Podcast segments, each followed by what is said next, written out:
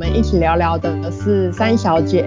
然后我跟她的认识是因为去年的时候我在宜兰中山村有办一个工作假期，然后她那个时候就在我的 Instagram 看那个我的 IG 上看到我有这个活动，她就很勇敢的自己一个人来报名参加。后来我就跟她聊天，就发现她高中的时候是脱离社会体制，用自学的方法来做她高中某两年的教育阶段。所以我就很想知道他到底是什么样的原因会让他有这样的决心。来自学，所以我们就直接欢迎三小姐。Hello，嗨，嗯，嗨，大家好。你你记得你那个时候是什么样的契机会开始想要说哦，我要自己学习，我我不要去学校？嗯，我还记得，就是因为我自学其实只有两年而已。然后我在高中的时候，第一年我是有进入到体制内，就是去读高中的。然后那时候，呃，其实我从大概国中的时候就发现自己有一点抗拒去学校学习，但是并不是因为说是人际关系的压力，或者是我的成绩不好之类的，就是有一种我好像不太甘愿把我的时间被呃被学校给分配好的那种感觉，所以我从国中开始其实就有一点。呃，不太想去学校学习，然后就蛮常会请假。然后那段时间，呃，我会透过比较晚到学校或是请病假的方式，但其实我会自己一个人，可能到一个我自己觉得很舒服的咖啡厅，或是我自己的房间里面，然后做自己想做的事，或者是学自己想学的东西。在那段时间里面，我就会有一种好像就是解脱的那种感觉，就没有这么的压迫。然后后来到高中的时候，就我一样是跟大家一样，就是考了会考，然后进入到一所高中去就读。但是在我高一的时候，就我遇见了一个很特别的老师。那那个老师他是教我们是教公民科的老师。那那个科就是公民这一科，他还蛮奇妙的，就是他教的。比较是呃教我们什么民主啊，或者是教一些法律上面的一些就是的一个科目。那那个老师他在一开始进来要上课的时候，他就对着我们全班说，呃全班起立这样。然后我听到那时候就呃也是跟着就站起来，那全班也当然就是站了起来。就后来那老师就对我们说，他说你们现在的学生怎么都这么的。无意义的顺从，为什么我叫你们全班起立，但是却没有一个人就是问我说老师为什么要起立？那当然，大家当下听到就是会觉得天啊，太傻眼了吧？就是这个老师怎么会是这样子？那当然，我当下听到的时候也觉得，嗯，就是很酷这样。然后后来那老师就开始讲他的一些上课的规范。但他那个老师很特别，他就说他上课的时候他会出一个预习的功课跟一个复习的功课，那这个就会算在我们的平时成绩里面。但他说他不太喜欢用考试的方式来作为这样的一个评量，所以他预习跟复习的作业的方式就是会比较是开放式的。比如说我读完这一科，就是我最想要了解的是什么。就是询问一个延伸的问题，这样。嗯嗯嗯，对。然后复习的功课就是他说要，呃，在他上完这个科目，呃，这这这一科这一课之后，然后要我们回答在 Google Classroom 上面，就是出一个出一个选择题，就换成是我们是老师，然后读完这课之后出一个选择题。然后那时候我听到就觉得哇哦，就是很酷诶，就让我对这个。老师跟这个呃可以说是体制有新的看见跟想法，那时候就觉得那就是好棒哦这样。嗯，但是这个情况就是到了下学期的时候，就突然是一百八十度大改变，应该是一百八吧，三百六十就回到原地。太好笑了，OK，嗯，对，反正是很大的转变啦。然后那时候他就是说。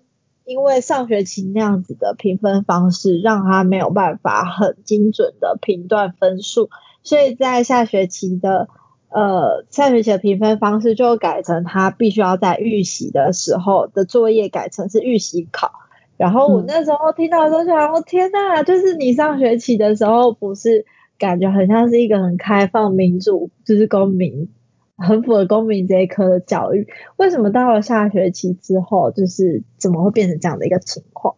那因为我那时候还是还蛮常请假的，就没有去学校上课，所以想当然他出的那个复习呃预习的功课就。因为我缺席的缘故，所以呃我也没有参与到很多次的考试。那在期末的时候，他就把我就是叫过去，他就跟我讲说，呃同学你的公民这一科就是成绩不是很理想，那在这样就是你这个成绩的话是很有可能被挡掉的。那同学你有没有什么就是想要补救的方法？然后那个时候我就。当下听到就会觉得，哎，还不错，就是还有让我们呃学习怎么去补救。那时候我就跟他开了一个条件，我就说，那还是老师，我我把就是这学期你上课所有的板书我都写成笔记，然后交给你，因为他有要求我们就是上课要写他的板书。然后他就说，OK 啊，没有问题，那你就是明天拿来给我这样。然后我听到之后我就觉得很开心，然后我就。隔天我就把所有的板书都整理好，然后拿去交给他。然后那时候他就说，他就他就看了我一眼，他就说，呃，只有这些吗？然后就回答他说，哎，对，老师就是这已经是全部你上课的板书了。然后他就说，他就说，可是这样子有点少哎，这样我没有办法能够确定我能够帮你加到几分。就后来期末的分数，就他就给我五十五十八点六。这是四舍五入之后就是五十九，所以我那科就被挡掉了。哦，就是虽然说那可能不能算是一个很严重让我想要自自学的一个契机，可是我觉得就是呃从小拒学的表现，再加上那个压倒骆驼的最后一根稻草，所以就让我在高二的时候我就决定开始自学。我听到你说你国中就是常常会不想上学，或者是。高一的时候会有一些很很常常不去学校，听起来其实蛮像大部分叛逆学生会做的事情。可是最后却只有你决定说，哦，我我就是要留在家里自学，而不是就是大部分叛逆的人还是继续的在学校里叛逆。因为像我国中、高中的时候，从来没有想过这个世界上还有一条路叫做自学。你是因为有听到其他声音，或者是？你是怎么知道有自学这样的东西？嗯，那个时候其实我原本是觉得这个地方实在是太烦了，我想要逃离这里。所以那时候我有个同学就说，呃，他想要到国外去那种语言学校交换一年。然后那时候好像就是那种语言学校还蛮盛行的吧，就几年前。对，然后我听到的时候我就觉得，哦，那我也要去这样。我就很想要逃离这里，对不对？对。然后那时候他就说，他他他的父母跟他讲说，只要他可以处理好注册啊，所有的一切问题的话，他父母就愿意出钱让他去，就是国外一年这样。当时我听到我就很很兴奋，我就回家跟我的父母说，就是我也想要跟他一样去读语言学校。对。但是但是因为我们家是一个比较。也不能说是传统，但就是他们会希望女生可以不要，呃，就是台语有一句话叫什么“出逃家贼 ”，就是不要，对，就就不要不要，他会觉得是站在一个担心的角度，觉得女生自己一个人要到国外去非常危险。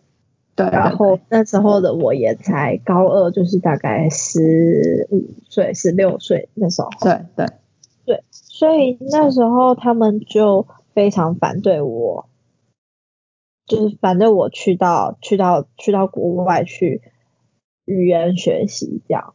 嗯嗯嗯嗯嗯嗯。那反对之后，我就开始思考说，那还有什么还有什么方法是可以让我离开现在的处境去做一些改变的？对对。那当我这样子想的时候，我就开始上网查资料，查资料。后来才发现有一个东西叫做实验教育，那也就是所谓的自学。嗯哼哼，哇，太酷了，这样还真的被你查到。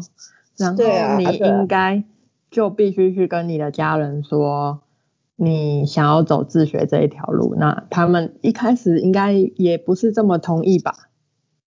对他们一开始其实也是非常反对，嗯然后呃那时候那时候他们就是觉得说，只要我不去学校，我就不会有规律的作息，或者是说只要我不去学校，那我就没有正常所谓正常的人际关系。对那我就会是一个怪咖啊，或者是我就跟这个社会很不同。那他们会觉得，对他们会觉得对于这个不同，他们感到很焦虑，他们觉得自己的女儿跟别人不一样，所以那时候他们一开始是非常非常反对我去做这件事情的。然后，嗯，然后可能跟我个性也有关系吧。就我的个性是我只要下定决心的，不管怎么样，我就是会很想要，就是去完成。做到。嗯对所以那时候我就先不管他们的反对声浪，我就先上网查询了，比如说要怎么申请啊，那申请的时间是在什么时候？那我需要预备什么资料？那嗯。我已经高我已经高一了，那我还可以申请高中的自学吗？就类似种种问题，我就先开始上网查，然后我也去 email 或者是 Facebook 一些在自学圈里面的长辈，想要透过这样子交流去了解，就是长辈都在想什么，然后我可以怎么样让我的父母同意或是放心让我去做这件事情。嗯嗯嗯嗯。后来有找到方法吗？就是让他们同意的方法。后来其实他们算是半推半就吧，就嗯嗯嗯，因为那时候我就直接先写了要申请的企划书。对那他们看了我的企划书之后，他们就觉得我一定不可能照那个那计划个书走。对那个企划书走啊，什么什么之类的。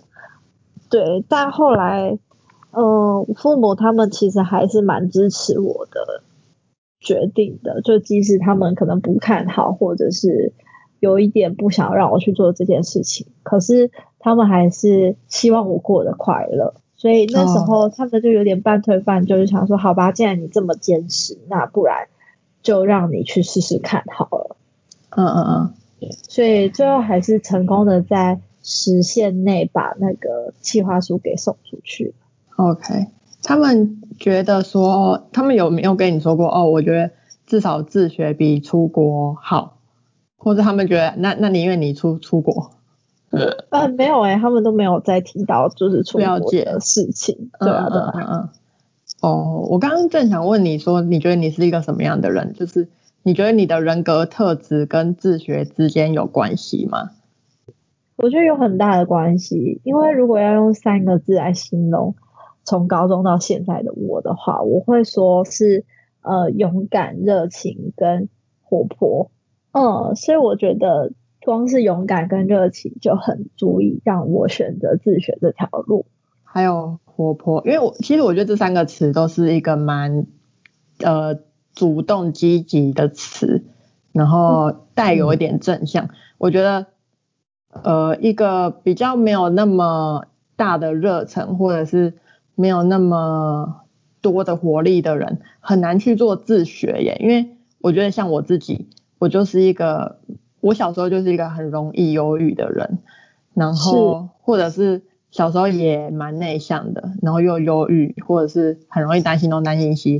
通常这样子的话，我如果自学，我一定整天睡觉，然后没办法起床，然后超没办法自律，然后整天在家里闷闷不乐。所以我一定得透过上学来让自己逼自己跟人互动，或者是一定得得透过上学来逼自己振作，或是让自己有活力。所以我就觉得，要有能够自学的人，基本上他应该要还蛮乐观的，或者是呃至少起得来。嗯嗯嗯，对啊对啊对啊。其实有很多自学生，其实有很多种面貌，包含有一些可能他有一点心理疾病的孩子，他也会选择自学。对啊对啊，原因是因为他可能在学校里面，他比较没有办法得到比较完善的。教育跟照顾，这倒是真的。对啊，对啊。那你开始自学之后，你的生活作息有什么样的不一样吗？比如说，你有真的变得比较晚起床吗？或者是三餐都不规律啊，等等的。嗯，我确实是有比正常上学的时间还要再晚起床，因为正常时间真的太早了。我也觉得超早。对，天啊，就是我觉得六点吧，六点就要起床。对啊，那时候起床真的很不舒服，然后七点就要到，真的是非常不行。对，非常不行。我觉得这个整个都要调整。对，而且大部分很认真的学生可能会补习到九点十点。那再回到家，这样子隔天又要这么早起床，真的是非常累，超级恐怖的哎。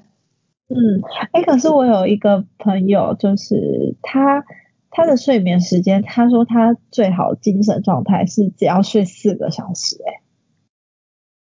哦，嗯，我觉得每个人真的体质不一样，我也有个朋友大概睡六个小时就饱了，可是我要九个小时，哎。对对，就是有好像有一些人他们是不需要睡到这么久的，可是我我就不是那种人。对，你你觉得你的生理时钟是几个小时？你觉得哦很刚好，我我饱了这样。然后我觉得要到饱的话，可能要到十个小时，哎，就是如果真的要到饱的话，对对对对，但是大部分时间都是没睡饱的。啊而且我觉得，尤其在上上学期间，更容易产生那个没睡饱的感觉。对啊，真的。因为上课真的很容易想睡觉。没错。那，哎，那蛮好奇你的课，你你怎么安排你的课程的？或者是你有什么主题科系吗？嗯，其实我那个时候一开始的想法是，我就算自学，我还是一样要。靠着学测或是只考来上大学，所以那时候我一开始安排的状况会是，我依然要，呃，依然要学习体制内所教的国音数设字，那额外的时间我再去探索自己喜欢的东西。一开始的规划是这样，那随着嗯，随着就是时间的推进，然后我自己就。慢慢体验到，就是我没有办法一次抓住这么多东西，我必须要有所取舍。比如说，我如果要像体制内的学生一样，我很认真的 focus 在课业上的话，我可能就没有办法再去钻研其他我有兴趣的东西。那如果我要像一些呃，就是特别对某个领域去研究的自学生一样，我要特别去钻研某一项才艺或是技能的话。那我势必没有办法靠着靠着就是一般的学测或是职考用很好的成绩来进入大学。对对。那时候我就面临一个挣扎，这样。但我后来是选择就是后者，就是我我比较多时间是在钻研自己有兴趣的领域。呃，与其说钻研，不如说是探索好了，因为那个时候。嗯的我还没有这么清楚我自己到底是要往哪一个领域去走，可是我唯一知道的是，就是我如果继续在学校里面跟着学校里面的课程上课的话，那我可能到了大学要选填志愿的时候，我还是不知道我该往哪个方向走。那你怎么去探索你有兴趣的东西？就我那时候就是只要我。有想要学的，我就去学。例如说，我那时候知道我对教育还蛮有兴趣的，那我就去台，就是我就去台南大学的教育系去旁听。然后那时候我也觉得我对手作还蛮有兴趣的，所以我那时候就呃做了一个甜点的品品牌，然后就到市集去贩卖，去实现我对于手作的渴望跟梦想。嗯，那。那时候也对设计还蛮有兴趣的，所以我那时候就去找了一些线上的课程来学习一些设计的，就是基础啦、排版啊之类的。然后也有找了，就是也很幸运，就是找了一间算是新创公司，然后他们愿意让我在里面就是协助做一些美工，然后到后来就是跟着一些哥哥姐姐能够学商品设计之类的。嗯，哇塞，你也太自由了吧！你不但可以去其他大学旁听别人的课程，然后还可以去手做甜点，然后包含摆摊啊，或者是你甚至还可以去别人的公司先先做人家公司里在做的事情。对，就觉得很幸运。对，谁的那个学生的那个人生可以像你的这么丰富跟精彩？好扯哦，我觉得蛮启发人的。就是如果现在是学生在听的话，他这完完全全是一个很好的路，因为我可以有更多的选择去都摸摸看，才不会我一直在那边学国音书，结果我毕业之后我还是不知道自己要干嘛。超多这样子的人。对，可是你几乎是利用学生时期就把它摸，就几乎把你。认为可能是你的方向的那个路都走过一遍，是，嗯，对，真的很幸运呢。对我真的觉得我是非常幸运的人，所以如果有听众是学生的话，就是我不想鼓励大家都去自学，但是，对，然后家长真的觉得揍你，对，就是我是觉得真的可以趁着自己还有。呃，还有体力，然后还有时间，因为大家不是都说学生其实是你时间人生当中时间最多的一个时光。重要哦哦，你说学生的时候，嗯嗯嗯，对，所以我会觉得说，如果就是你现在还是学生的话，那真的可以多花一点时间去了解自己到底想要什么，或者是了解自己到底对什么是有那种热爱，或者是就是想要。呃，说一生奉献会太夸张的感觉，嗯嗯嗯嗯，就是你就是有什么是你很想要去追寻，你很想要去多认识、去多了解的，那真的可以趁学生的这个时候去去完成你心里面这样的渴望。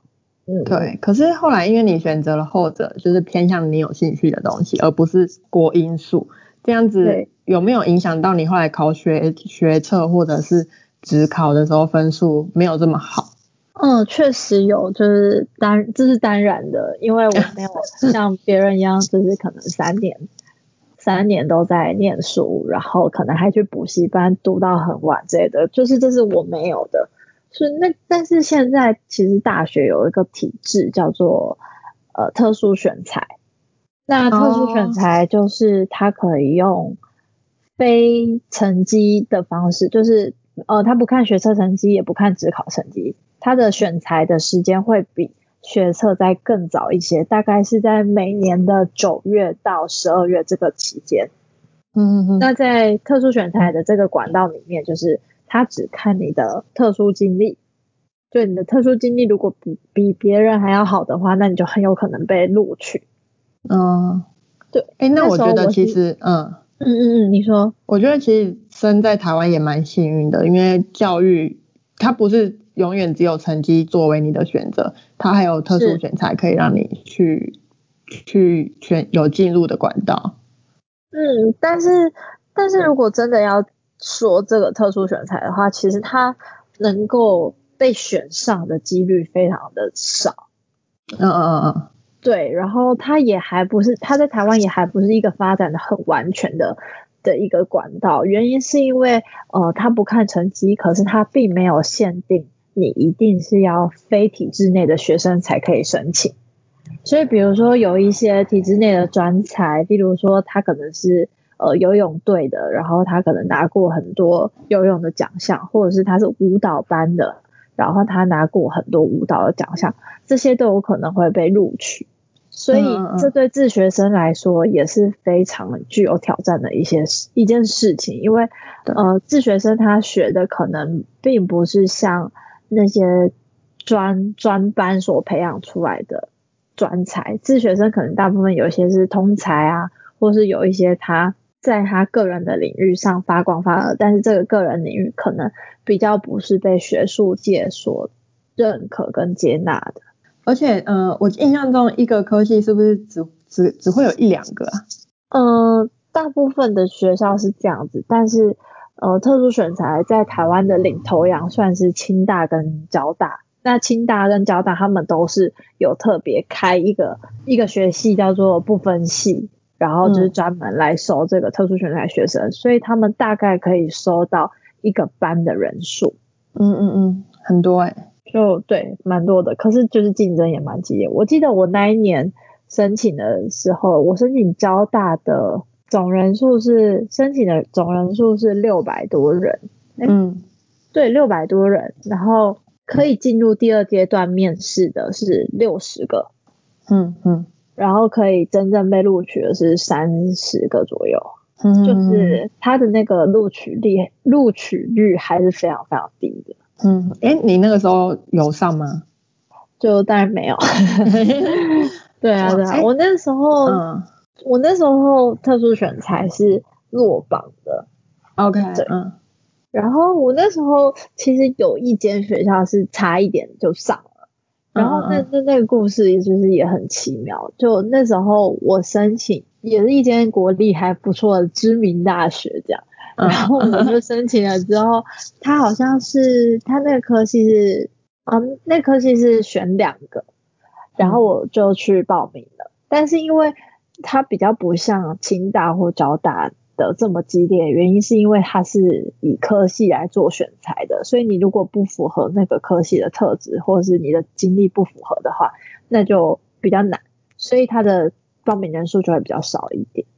然后那个时候，我记得我有进入到第二阶段面试，然后是八个人进入面试，两个人录取。他的面试很特别哦，就是他没有一一对一面试，他是团体面试，就是四个四个，然后分两题次。我那时候就觉得我应该会上吧，因为因为那时候他是说你有特殊教育经历的话就可以优先录取，比如说像自学生就是一个特殊教育经历，或者是你是国外留学回来的，或者是你是就是原住民还是什么之类，就可以优先录取。我那时候觉觉得我既然都已经上面试了，然后可能我对自己的口口条或者是嗯，怎么讲？就是对自己的口条或者是面试的一些表现，我是还蛮有信心的。所以我那时候就觉得应该会上吧。如果有优先录取，然后我面试的又感觉没有什么问题的话，就后来就是被现实狠狠打巴掌，就是八取二。结果我就是连被取都没有，他是八个取四个被取，然后两个正取。结果我就是那四个没有被备取的人。然后我就觉得天啊，就是真的好难讲。对，竞竞争太激烈了吧？对，就是天啊，真的好难。就是原来优秀的人有这么多，并不是只有，并不是只有我。我觉得这句话超级正确。我真的觉得优秀的人真的永远都比自己想象的人还多。对，真的。那你有去考职考跟学测吗？嗯，就后来因为那时候落榜的日期是一月三号。对学测的日期是一月十几号的样子哦，所以那时候我基本上就是裸考去学测，就是一个有点考去学测裸考，裸考裸考就是一个有点半放弃的状态。OK，天哪，我世界崩塌啦！这样，然后你就以这样的心态去考学测，对，我就去考学测，然后考出来就很糟糕，然后我就毅然决然决定要只考。嗯嗯嗯嗯嗯。但是其实只考对我们来说非常的困难，因为就是如同前面讲的，我没有像大家一样就是读了三年的高中。对对，嗯，所以那时候其实只考也没有考得很好，就就是剩下的几个月就是尽力读，然后只考就是尽力考这样子，但是也是就是没有考得很好。那接下来呢？没有考得很好之后？没有考得很好，那时候我的想法是，无论我考到哪里，我都要去读，因为我觉得，我觉得我那个当下的情况是这样，就是我觉得我好像在我原本的生活圈里面已经到了一个坎了，就是我已经不知道该怎么样继续找资源了。就在高中这两年当中，我我一直往外找资源，可是我发现，就是我觉得我很孤单，就是我好像。跟我同龄的人，他们可能有很多的人会告诉他们该怎么走，该往哪走，即使那个不是很呃不是自己想要的路，或者是不是不确定是不是自己想要的路，可是还是很多人在告诉他们说，哎，你可以往那边走，你可以往那边走。可是在我自学的这两年，到我要考职考，呃，到我考职考完职考那个时候，我就觉得我很渴望进入大学。我觉得那时候的我自己很弱，就是我没有办法再靠自己去让自己变得更强。我必须要进入到一个新的环境，我必须要进入到一个呃，所谓有人说大学是知识的殿堂嘛，就是我必须要进入到一个比我更强的地方。然后才有办法再继续逼自己往前走。所以那时候我就算只考考察，我还是觉得我需要进入一间大学。对，嗯。然后你是用什么样的方式进入的？因为我印象中你确实有进入。对，我就是就是只考，然后就是只考分发，然后就进。哦，你就是用你只考的分发去。你你就是管他的，我就是一定要进大学，我管他进哪一间这样。然后后来你就进了民民传的广告系吗？哦，对，民传广告系。哈哈哈哈对，OK。那你现在你觉得你上大学之后有什么感觉吗？上大学之后有什么感觉？其实，呃，我刚刚有提到说，就是我在考完自考后的心境是觉得我要到一个更强的地方去装备自己嘛。对对对，可是我后来进到大学之后，我才发现我那样的想法其实是错的。OK，就是我觉得大学不是一个所谓更强的地方。嗯，对，就是我觉得我想错了。我我一直对大学的期待是，哦，大学就是一个它可以给我一个全新的呃方向，一个全新的怎么讲？就是他他我只要进入大学，我就觉得我好像可以不用再。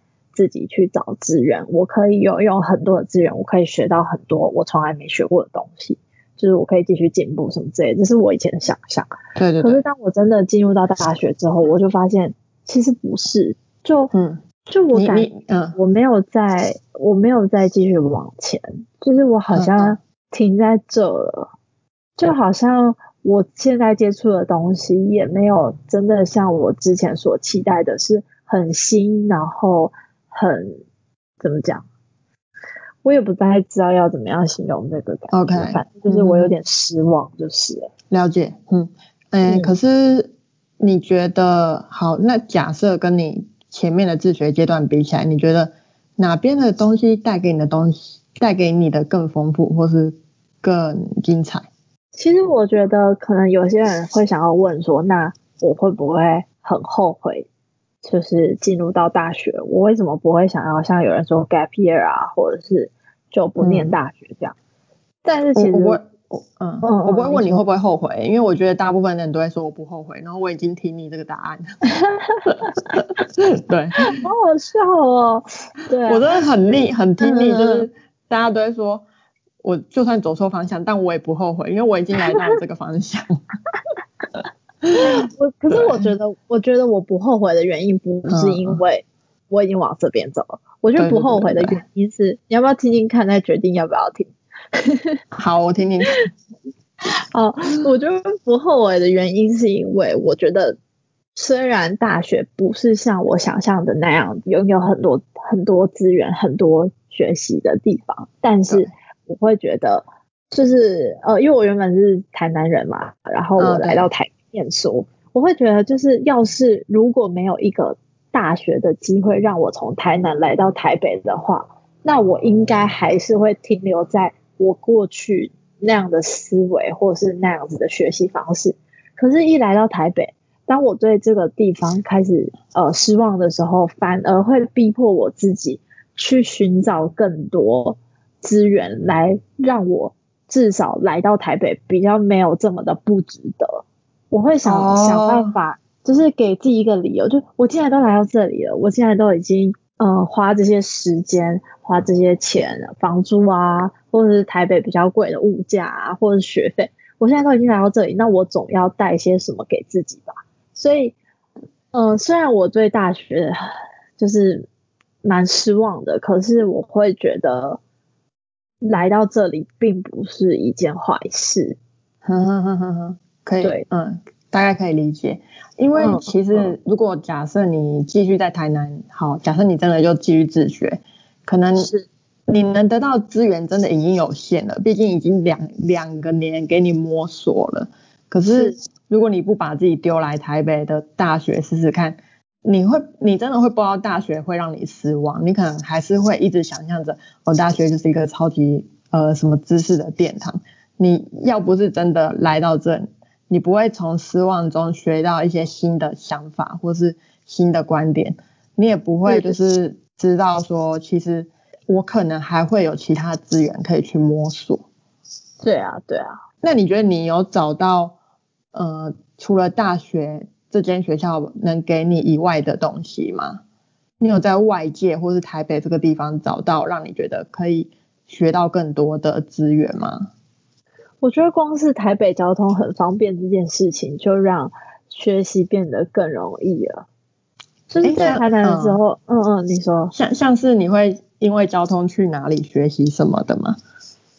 嗯，会，因为像是在台南的时候，就是你会觉得好像什么东西都离你很远。比如说我今天要去听一个讲座，结果那个讲座在高雄，或是那个讲座可能就是需要。跑到比较远的地方，就是在台的时候，你会觉得天啊，所有的讲座都在台北，在高雄，在台中，嗯嗯，对。但是来到台北以后，就是就觉得好像第一个是因为大部分的讲座都办在台北，你只要坐个捷运就会到了，就觉得很方便。对。那第二个是，就算我真的来到台北，结果发现我想听的讲座在南部，那也没关系，就是感觉好像我现在有两个家的感觉，就是办在讲台北的。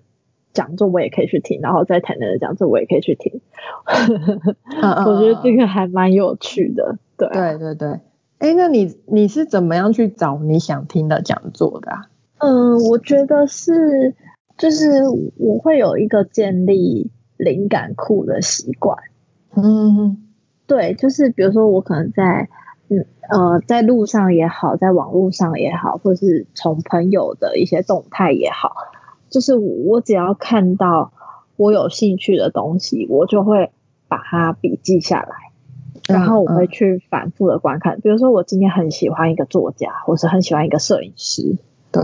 那有些人在比如说滑 Instagram 的时候，看到很喜欢摄影师，他的做法可能是追踪、分享或典藏。但是我的做法是，我会把这个摄影师给记录下来，就是记录在我的灵感库小本本。是用纸本写的吗？呃，如果手边没有纸本，可能就是手机的记事本。对，但但是如果手边有纸本，可能会用纸本写。然后记录下来之后，我可能会在我呃没有灵感或者是。现在很需要补充新东西的时候，去浏览那个我曾经记录下来的人，或者是事情，或者东西。哇！那当我这样子做的时候，我就很容易在每次浏览的过程发现，哎，这里有个新活动，或者是哎，这里有一个新的 idea，这样。哦，懂懂懂，了解。对，在你的那个灵感库会记下你，比如说摄影师什么的。可是我通常会发现活动。还是透过滑 IG 跟 Facebook 才会说，哎，有这个活动，哎，我觉得滑不完哎，真的滑不完，滑不完。你要怎么知道说我灵感库记的东西会有我想参与的活动啊？要怎么从灵感库发现这个？应该是说，因为假假设现在你的日常已经被你日常的一些琐碎的事情给塞满了，你根本就没有时间去参加活动。可是当你闲下来的时候，就是你你就是我不知道你会不会有这种感觉，我就是会有一段时间就是很忙碌，然后一段时间就是很空。可是我很空的时候，嗯，如果我以前没有使用就是记录的习惯的时候，我很空的时候就会不知道该去哪里找我现在可以做的事情。可是我记录下来的话，在我那个很空的时段，我就可以去回去找我想要。我之前有兴趣的那些事情，这个是我觉得建立灵感一个很好的、很好的点。但你刚刚说的就是滑 IG、滑 Facebook，当然就是也是会对，但我知道我觉得没有这么的特别。嗯，我知道你的意思了，就是你会把你平时可能在你的日常生活中，你会把你在意的东西记下来，等到你真的很有时间的时候，你再去去钻研或者是去 focus 那些你很在意的东西。对对对，大概是。OK，了解。那我大概知道你的笔记。哎，这个我也向你学到了，太棒了，很有趣。哎，你还有在做一件事，我不确定这可不可以讲，如果不能讲，我等下可以把它剪掉。就是那个你是信，你也是信仰力的小编。呃，应该是可以吧，应该没有关系。哦，了解。哎，你你知道这个信仰力经营的真的是超好，就是我身边只要是基督教的人，好像没有人没有 follow。哦，真的吗？真的吗？对我，我觉得非常夸张哎。嗯，对啊，对，就是他算是在基督教圈里面蛮蛮有影响力的一个品牌。你我那时候以为你是因为你是基督教的人，所以你才会去接触到信仰力。所以你是因为你是基督徒才去这间公司，还是因为你进这间公司才变基督徒？哦，我原本就是基督徒，但是说实话，就是我其实一开始不是他们的很始终的粉丝，就是只是刚好有追踪这样，然后就某天突然看到他们在争争财，然后就争这样子，对啊，哇，那我觉得你也在里面学到很多东西，真的真的学到很多东西，确实。信仰力的第一篇居然才二零二零年九月耶！哦，没有没有没有，是因为我们就是我们是典藏了，对，所以我们每一年就是会重新典藏哦，因为日历嘛，就是掀开，希望是希望是就是完整的一年这样。哈哈哈哈哈，我觉得真的做的很好，嗯，大概是从一七年，这个公司大概是从一七年开始的，那我是去年才去年的年初才加入。嗯，你是自己编对不对？对，我是自己编。因为我刚刚就因为我现在就是正在滑动态，然后看到自己编。对，嗨，我是 Z 编，好好笑。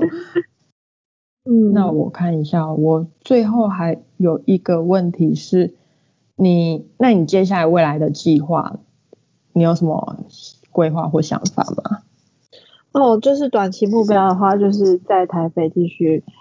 摸索去找自己想要的东西。那长期目标的话，我目前我觉得，就是你以前问我说你的梦想是什么，我可能可以很快的答出来。但是我现在真的没有办法，就是回答说我的梦想或是我的计划是什么。就我就只能很诚实的说，就是我还不知道这样，还在找。